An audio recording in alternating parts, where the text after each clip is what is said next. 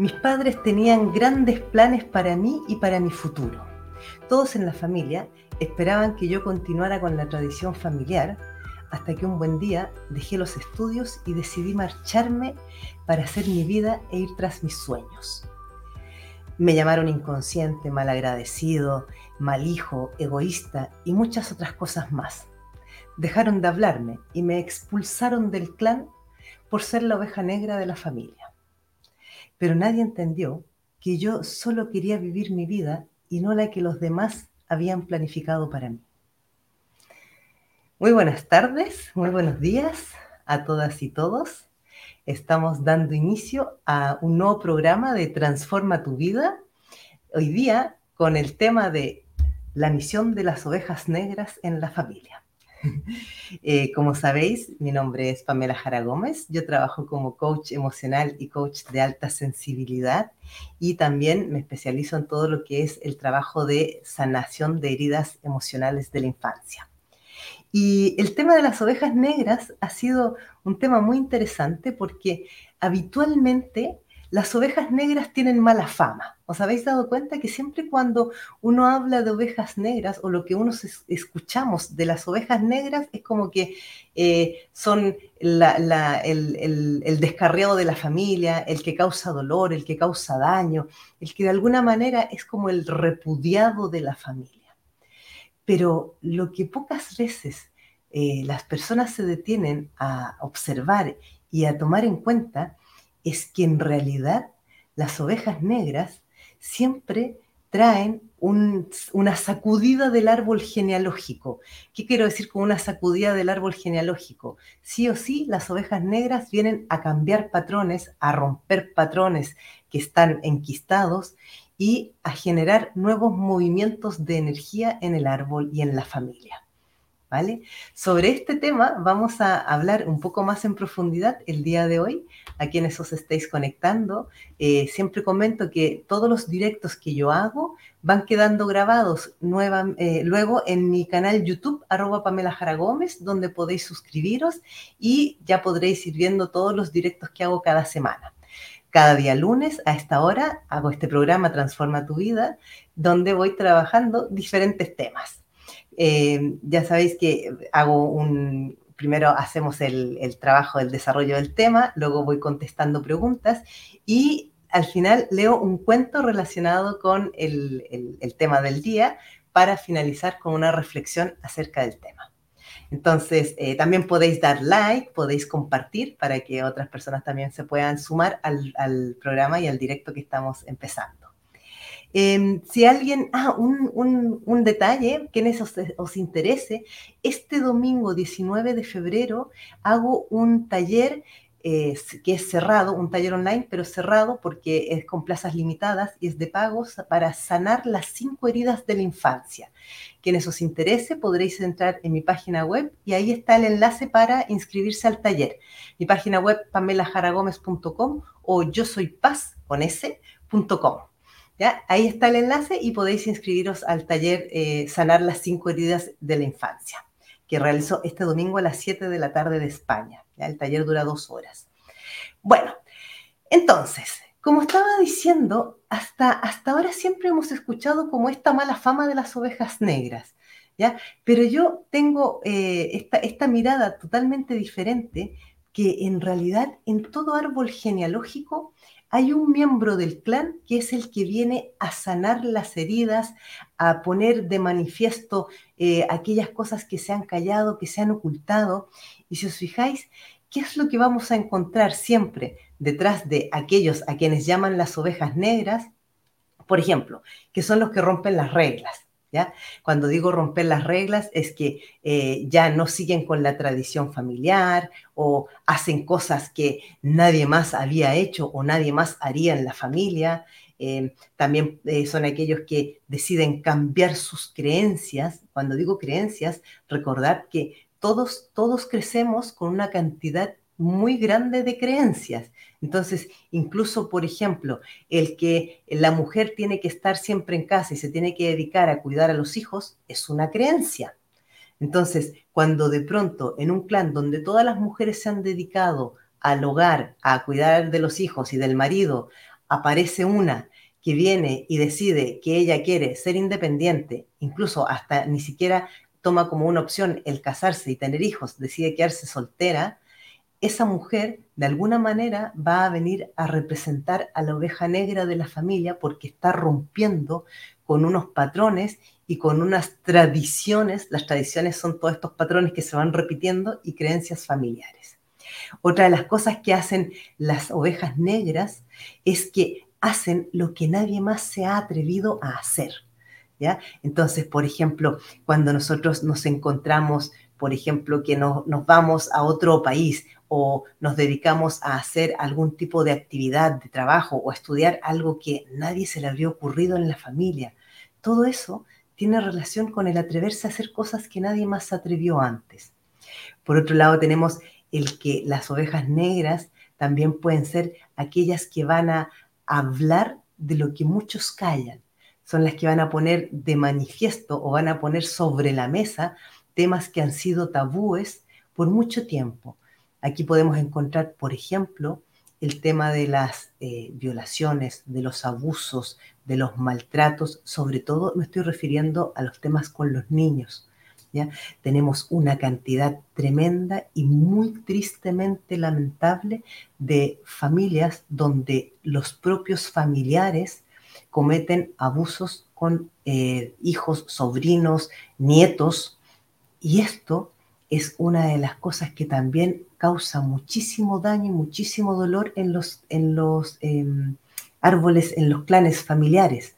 Y hasta que aparece una que va, una oveja negra me refiero, que es la que va a poner este tema en el tapete y va a hacer que todo el mundo se incomode, que todos se sientan mal, que quieran acallarlo, van a negarlo, van a rechazar, incluso lo van a expulsar del clan. ¿ya? Pero lo importante es que cuando aparece esta persona, esta oveja negra, que es la que pone sobre el tapete estos temas, es la que de alguna manera está por fin empezando a sanar al árbol genealógico.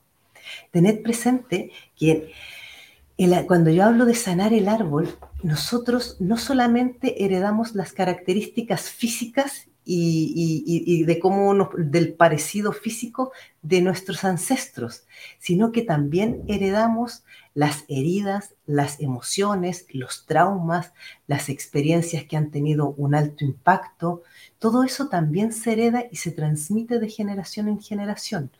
Por ejemplo, cuando nosotros nos encontramos en una familia donde eh, ha habido un bisabuelo que era alcohólico, luego hay un abuelo que ha sido alcohólico, luego hay un padre alcohólico y de repente aparece un hijo que viene a ser la cuarta generación que no es alcohólico y que de alguna manera repudia o rechaza todo lo que tiene que ver con el alcohol. Este, este miembro va a ser de alguna forma también una oveja negra porque es el que está rompiendo con el patrón.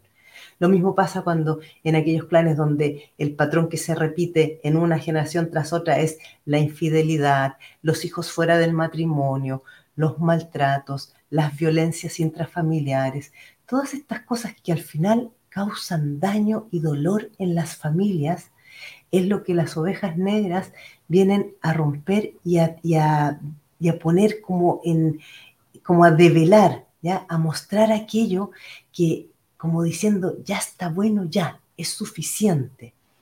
Una de las cosas que más se van a poner de manifiesto con estas personas que hacen de ovejas negras es revelar los secretos que se han callado. En todas las generaciones y en todas las familias hay secretos. Eso yo creo que lo tienen todos claros.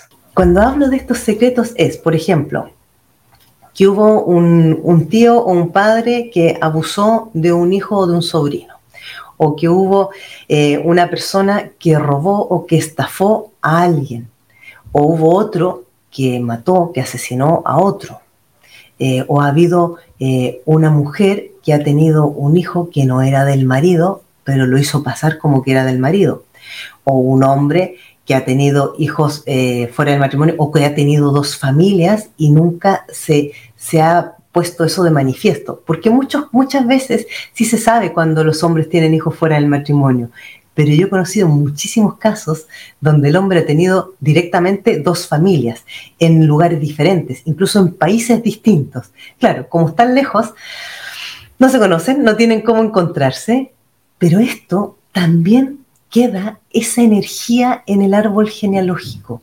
Y después a nosotros se nos va a ir manifestando en nuestra vida como cosas que no entendemos por qué nos suceden, como patrones que se nos van repitiendo y tampoco terminamos de entender de dónde o por qué a mí me pasan estas cosas, hasta que empezamos a rascar en nuestro árbol genealógico y de repente empezamos a encontrar con que vaya secretillos que habían aquí. Y nadie había hablado de esto, nadie lo había contado. De la misma manera como hay cosas que son como vergonzosas o aquello que la gente prefiere meter debajo de la alfombra, también hay dramas y traumas. Por ejemplo, puede ser el caso de eh, una, mujer que al momento de dar a luz eh, no, no, tuvo los cuidados o las atenciones necesarias por eh, negligencia y, por ejemplo, falleció en el alumbramiento. Entonces, su hija queda huérfana o su hijo queda huérfano, nomás nacida ella, pero nunca nadie explica que en realidad murió por negligencia. Y a veces puede haber sido por negligencia del propio eh, marido o de la persona que la estaba atendiendo. Eso va a quedar como un secreto muy guardado, pero en algún momento, en la tercera o cuarta generación, va a terminar aflorando de alguna manera, porque es muy interesante cómo, en cierta manera, el árbol, el árbol genealógico, más tarde o más temprano, siempre acaba sacando a la luz los secretos que se han ocultado y que se han callado en generaciones anteriores. Esto también, por ejemplo, cuando han habido eh, muertes que han generado mucho trauma, mucho dolor, por ejemplo, muertes de niños o de, de, hijos que eran más o menos jovencitos, que eran adolescentes, que causaron tanto sufrimiento a los padres y a la familia, que deciden callar eso y nunca más hablar de esa situación. Todo esto, todo esto es lo que las ovejas negras cuando llegan y aparecen en la familia, de alguna manera u otra van a develar. Incluso, por ejemplo, a mí varias personas me han, me han comentado y me han preguntado, claro, ¿y qué pasa con aquellos que eh, han cometido asesinatos o han hecho eh, cosas como, como malas, ¿no? así como, como robos o, que están en la cárcel o que han, que han caído en, en adicciones, en drogadicción?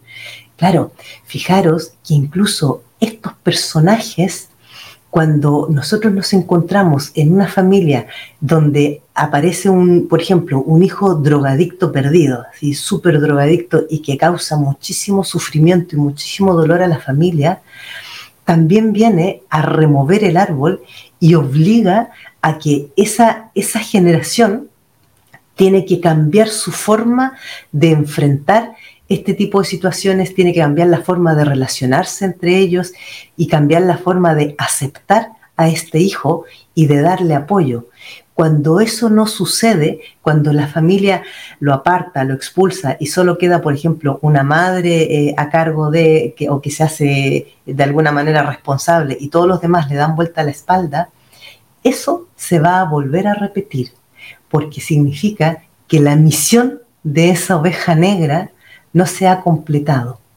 Cuando digo no se ha completado es porque la familia no ha terminado de hacer el proceso de aceptación y de como apertura de, mente para cambiar las relaciones y las formas de vernos.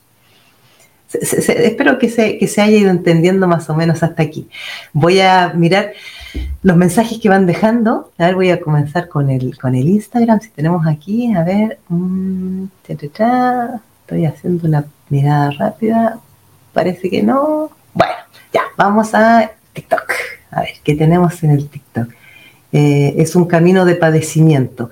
Pues sí, muchas veces es un camino que es muy doloroso porque te, o sea, si tú lo estás viviendo, te significa enfrentarte contra todas las resistencias, todos los dolores y todas las heridas que se han callado y se han aguantado. Por eso que se pasa tan mal. ¿Ya? Después tenemos, a ver, mm, buenas tardes, saludos desde Paraguay. Hola. Eh, Voy llegando, dice aquí. No te preocupes que aunque no hayas visto el inicio, como decía al principio, todos los directos que yo hago van quedando grabados en mi canal YouTube, arroba Pamela Jara Gómez. Si os suscribís, podéis ir siempre recibiendo las notificaciones de los vídeos que voy subiendo.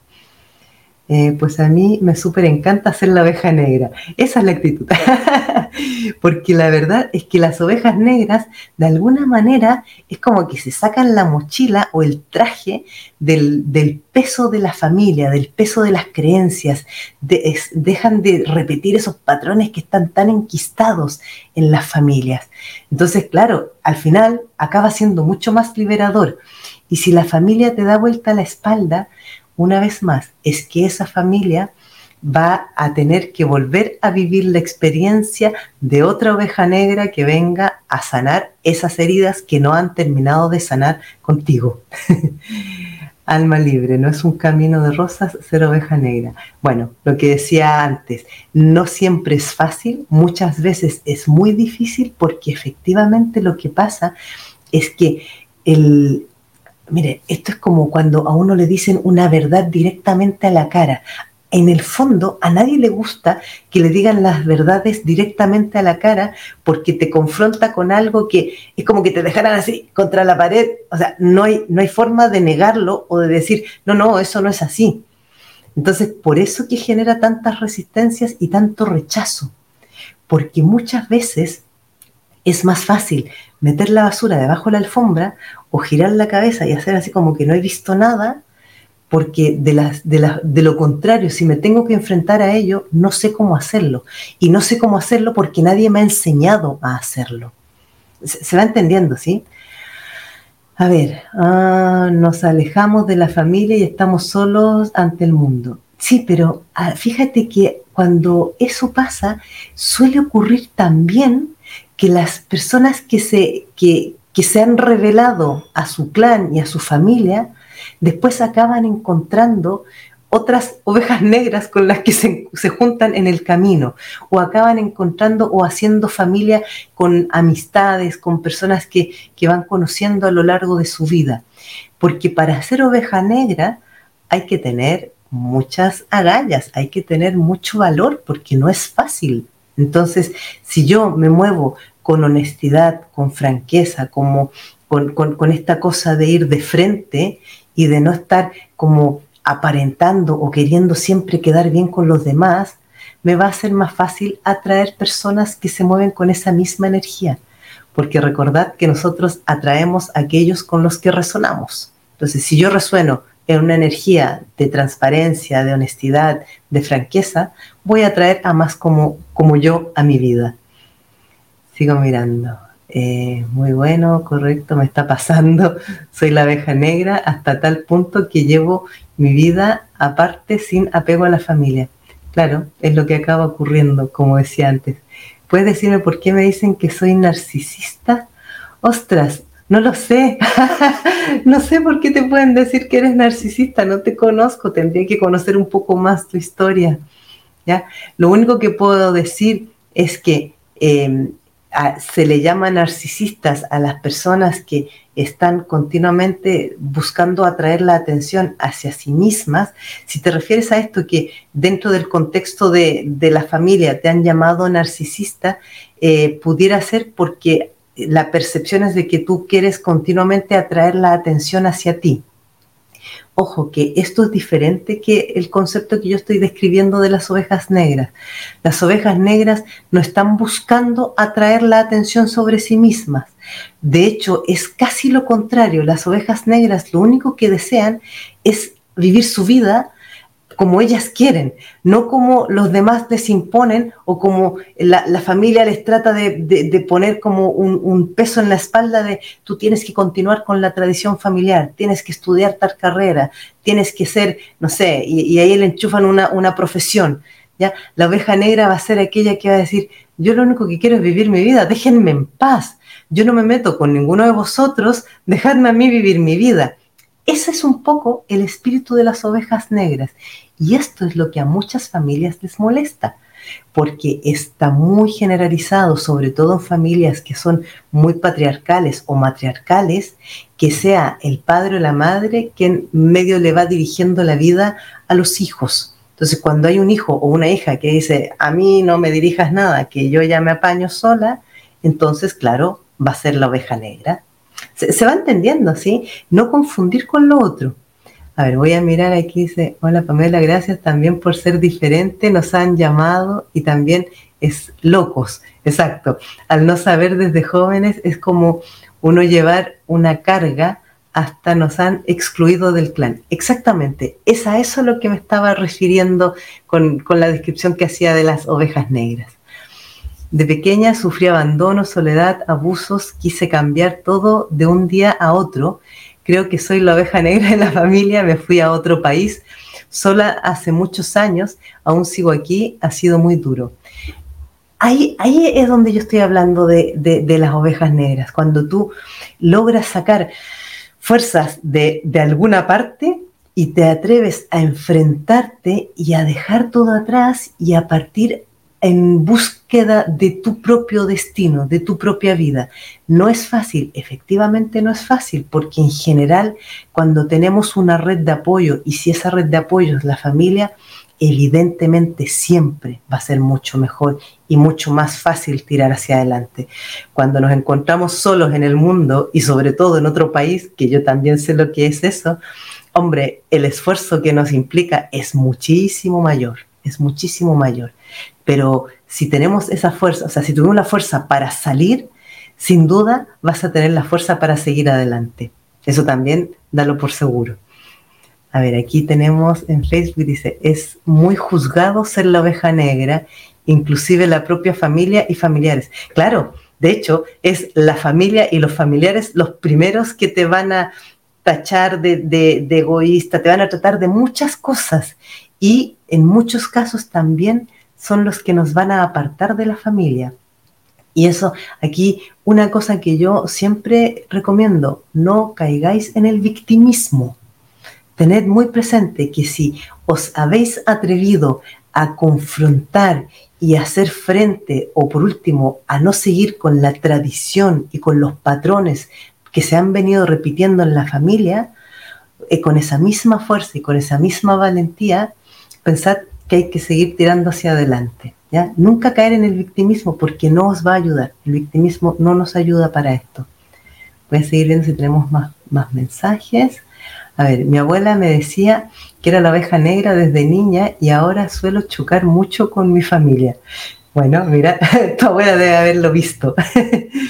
mi madre siempre me, me ha despreciado y tomé la decisión de hacerme a un lado.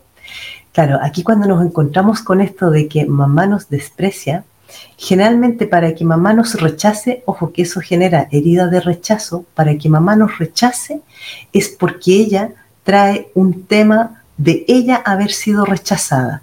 Esto es un patrón bastante repetido. Nosotros vamos a tender a hacerle a nuestros hijos aquello que nos han hecho a nosotros mientras no seamos conscientes del daño que hemos sufrido y del dolor que aquello nos ha causado. Digo ser consciente porque si yo tomo conciencia de eso, lo que voy a hacer es tratar de cambiar y de transformar mi relación con mis hijos, tratando de sanar lo que a mí me hicieron. Pero la, hay muchísimas personas que están tan heridas que no son capaces de dar esta vuelta y acaban haciéndole a sus hijos lo mismo que les hicieron a ellas. En estos casos yo siempre recomiendo, porque yo me he encontrado muchas veces en terapia con personas eh, que llegan a terapia por esto mismo, ¿ya? Porque se están dando cuenta que están haciendo con sus hijos lo mismo que hicieron con ellas, pero no son capaces de pararlo. Aquí es donde yo recomiendo buscar ayuda terapéutica, porque a veces no se puede solo. Yo tengo miedo a tener hijos por miedo a todo lo que he vivido. Vale, pero si eres consciente de eso y te sanas antes a ti misma o a ti mismo, entonces vas a poder reparar aquello. Para eso es justamente el taller que voy a hacer este domingo 19, el de sanar las cinco heridas de la infancia, donde voy a mostrar cuáles son eh, estas heridas, cómo se manifiestan, cómo aparecen en nuestra infancia, cuáles son como aquellas eh, manifestaciones o, las claves para identificarlas y voy a entregar eh, algunas claves de cómo poder, algunos ejercicios de cómo poder empezar a sanar esas heridas. Porque cuando nosotros empezamos a sanar nuestras heridas, entonces podemos sanar a los que vienen después de nosotros. Y es fundamental. Dice, amo no ser fotocopia de mi familia. Ahora me admiran y creen que soy muy fuerte y puedo con todo. Bueno, generalmente las ovejas negras acaban siendo muy fuertes por lo mismo, porque han tenido que enfrentarse a todo eso. A mí nadie me escucha en mi familia y soy muy instruida. Me pregunto por qué y reclamo, me siento mal. Mira, acá hay una cosa importante. Cuando nosotros estamos reclamándole algo a la familia, es que estamos cayendo en el rol de la víctima. Tened mucho cuidado con la víctima, porque la víctima nunca nos ayuda a salir adelante. La víctima nos, nos paraliza, nos bloquea y nos estanca. Entonces, cuando sintáis que, que estáis cayendo en el rol de la víctima, deteneros y decir, ¿para qué me estoy victimizando? ¿De qué me sirve hacerme o sentirme víctima en esta situación. Porque si yo me siento víctima, me dejo fuera de la ecuación, es como que no puedo hacer nada. Eh, todo el mundo mm, dirige los hilos de mi vida. Pero si yo me, me detengo y digo, pues no, yo no soy víctima de nadie, en ese mismo instante yo asumo un poder y unas capacidades y una fuerza para seguir con mi vida hacia adelante y no que dependa de la voluntad de otros. ¿Ya? Espero que se vaya entendiendo. Bueno, se nos ha pasado como siempre la hora volando y como sabéis, yo leo un cuento al final de, este programa y os lo voy a leer hoy día. El cuento se llama El burro y el pozo. Un día, el burro de una campesina se cayó en un pozo. El animal rebuznó fuertemente por horas mientras la campesina trataba de averiguar qué hacer. Finalmente, la campesina decidió que el animal ya estaba viejo el pozo estaba seco y necesitaba ser tapado de todas formas. Realmente no valía la pena sacar al burro. Invitó a todos sus vecinos para que vinieran a ayudarla. Todos tomaron una pala y empezaron a tirar tierra al pozo. El burro se dio cuenta de lo que estaba pasando y lloró desconsoladamente. Luego, para sorpresa de todos, se tranquilizó Después de unas cuantas paladas de tierra, la campesina finalmente miró al fondo del pozo y se sorprendió de lo que vio. Con cada palada de tierra, el burro estaba haciendo algo increíble. Se sacudía la tierra y daba un paso hacia arriba. Mientras los vecinos seguían echando tierra encima del animal, él se sacudía y daba un paso hacia arriba. Pronto todo el mundo vio sorprendido cómo el burro llegó hasta la boca del pozo, pasó por encima del borde y salió trotando. La moraleja de, esta, de este cuento es, la vida va a echarme tierra, todo tipo de tierra. Eso no nos cabe duda, ¿ya? El truco para salir del pozo es sacudirse la tierra y dar un paso hacia arriba. Cada uno de nosotros, de nuestros problemas, es un escalón hacia arriba. ¿Qué quiere decir esto? Que cada vez que nos enfrentamos a un problema, estamos teniendo una oportunidad de aprender, de crecer y de avanzar.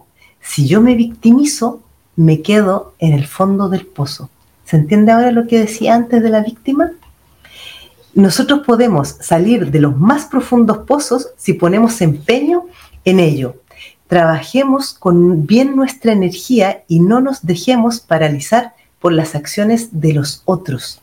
Acá es muy importante, aunque a mí me estén tirando paladas de tierra encima, yo tengo que tener la suficiente astucia y habilidad para siempre sacudirme aquello y usar esa energía para salir adelante, no para hundirme. Espero que se, que se entienda bien esta moraleja. Sigamos sacudiéndonos la tierra para poder subir unos peldaños, siempre con la intención de no dañar a los otros al avanzar. Esto sí es súper importante, que mi avance, que mi crecimiento, que mi empoderamiento no sea a costa de otros. Es decir, no sea dañando ni perjudicando a los demás. Mientras yo haga todas estas acciones y y me mueva en mi vida desde lo que yo necesito, lo que yo deseo, sin perjudicar a otros, entonces estamos por el camino que nos va a llevar siempre mucho más lejos. Si yo para subir hacia arriba voy pisando a otras personas, eso más pronto o más tarde me va a terminar pasando factura y voy a terminar pagando aquello. Así que eh, eso os dejo hoy día como, como moraleja y os, os vuelvo a invitar a mirar esto de las ovejas negras desde esta otra mirada, que yo creo que es mucho más alegre. Aquí yo tengo mi ovejita negra. bueno, eh, como os decía, el programa que ha grabado en mi canal YouTube, suscribiros, arroba pamelajaragomez.com. Eh, nos vemos cada lunes a esta misma hora en este mismo canal. y el taller de este domingo 19 a las 7 pm de España, sanar las cinco heridas de la infancia. Podéis inscribiros al taller en mi página web pamelajaragomez.com o yo soy paz, paz con s.com y ahí está el botón para inscribirse en el taller. Y nos vemos la próxima semana. Adiós. Gracias a todos los que estabais participando.